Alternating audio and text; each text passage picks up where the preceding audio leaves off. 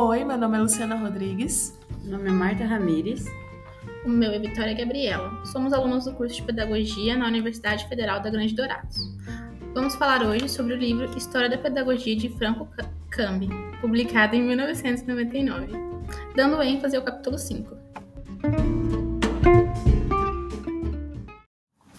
Então, gente, a gente vai falar um pouco sobre a laicização da educação e o racionalismo pedagógico que se iniciou e aconteceu no século XVIII. Até então, a educação estava sob comando da Igreja Católica e os professores eles eram ligados a uma ordem religiosa. E com a chegada do século XVIII, é, as instituições governamentais elas perceberam que a educação ela precisava de uma reforma, de uma modificação e deixar abandonar as instituições religiosas como uma ordem máxima.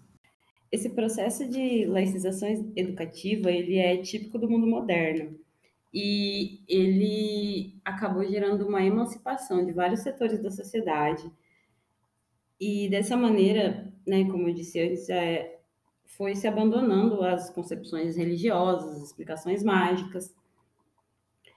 E a partir daí, o intelectual ele passa a ter um papel fundamental e ser uma pessoa de poder com maior autonomia na sociedade e até mesmo em relação ao Estado em alguns momentos. Dessa maneira, a educação ela foi se transformando num sentido laico e ela visa formar um homem como cidadão.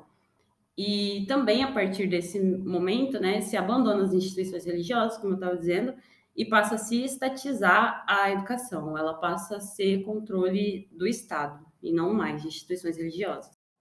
Eu acho que nessa época também é, as escolas, o Estado, né, instituiu que as escolas deveriam ser abertas para todas, para todas as classes, né? Só que eram assim, tipo duas classes: a trabalhadora que era mão de obra, e a não produtiva, né? Que no caso seria a produtiva e a não produtiva.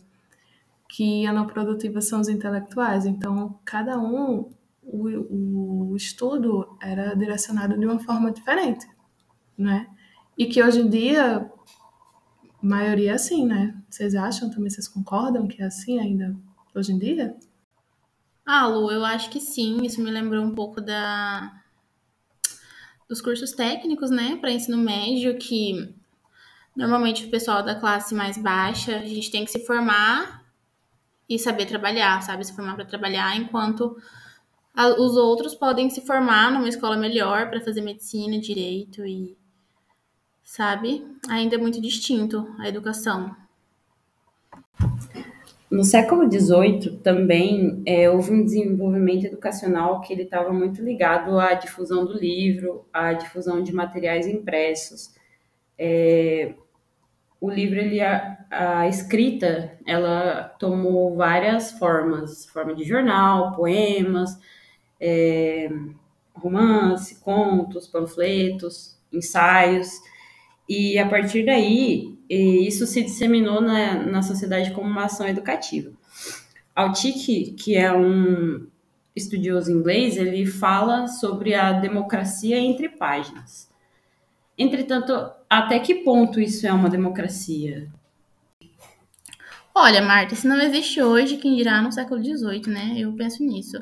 Com isso, inclusive, podemos pegar a pesquisa do IBGE referente ao analfabetismo funcional, a pesquisa mais atual do IBGE, o Brasil tem 11 milhões de analfabetos funcionais. Sabia disso, Lu? Não, né? É muita gente. E hoje em dia, teoricamente, todo mundo teria acesso né, ao, ao mundo digital, mas a gente sabe que não é assim. Essa pesquisa mostra também que são pessoas com 15 anos ou mais. Então, é um pessoal muito jovem que não sabe escrever um bilhete simples.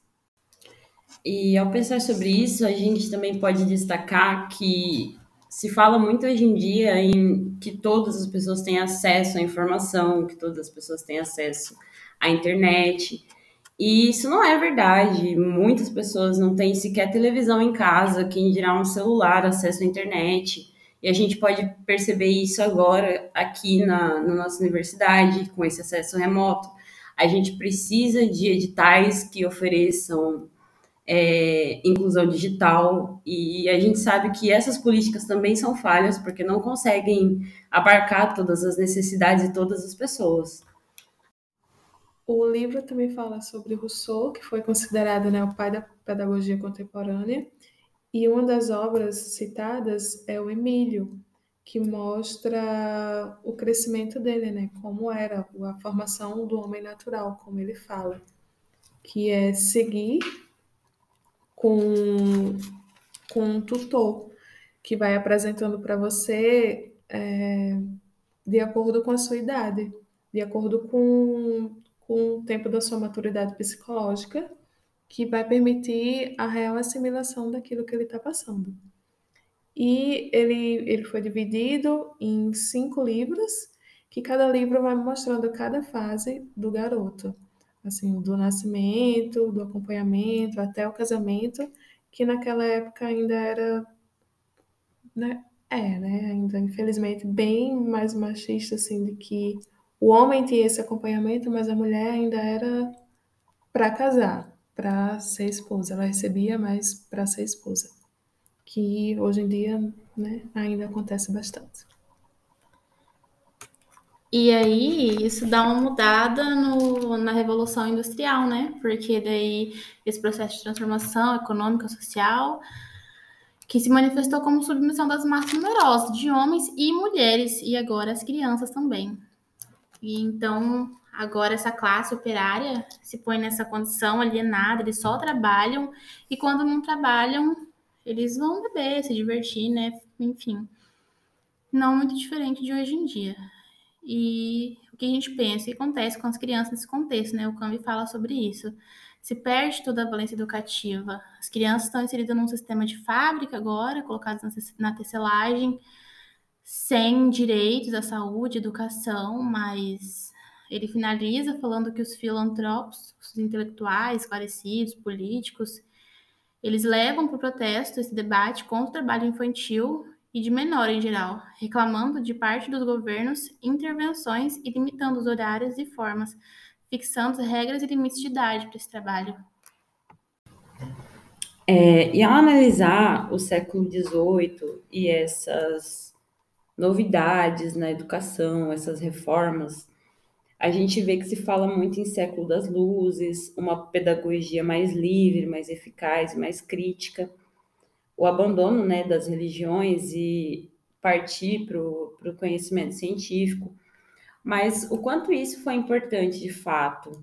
A gente pode considerar sim que foi importante, mas é, fazendo uma análise com o contexto atual, a gente vê que nas, nas legislações da educação, por exemplo, a gente é, abarca tudo isso. A gente vê que no papel é tudo muito bonito, porém, na prática, não, não se consegue fazer da forma que é e muitos sujeitos são excluídos desse processo educativo.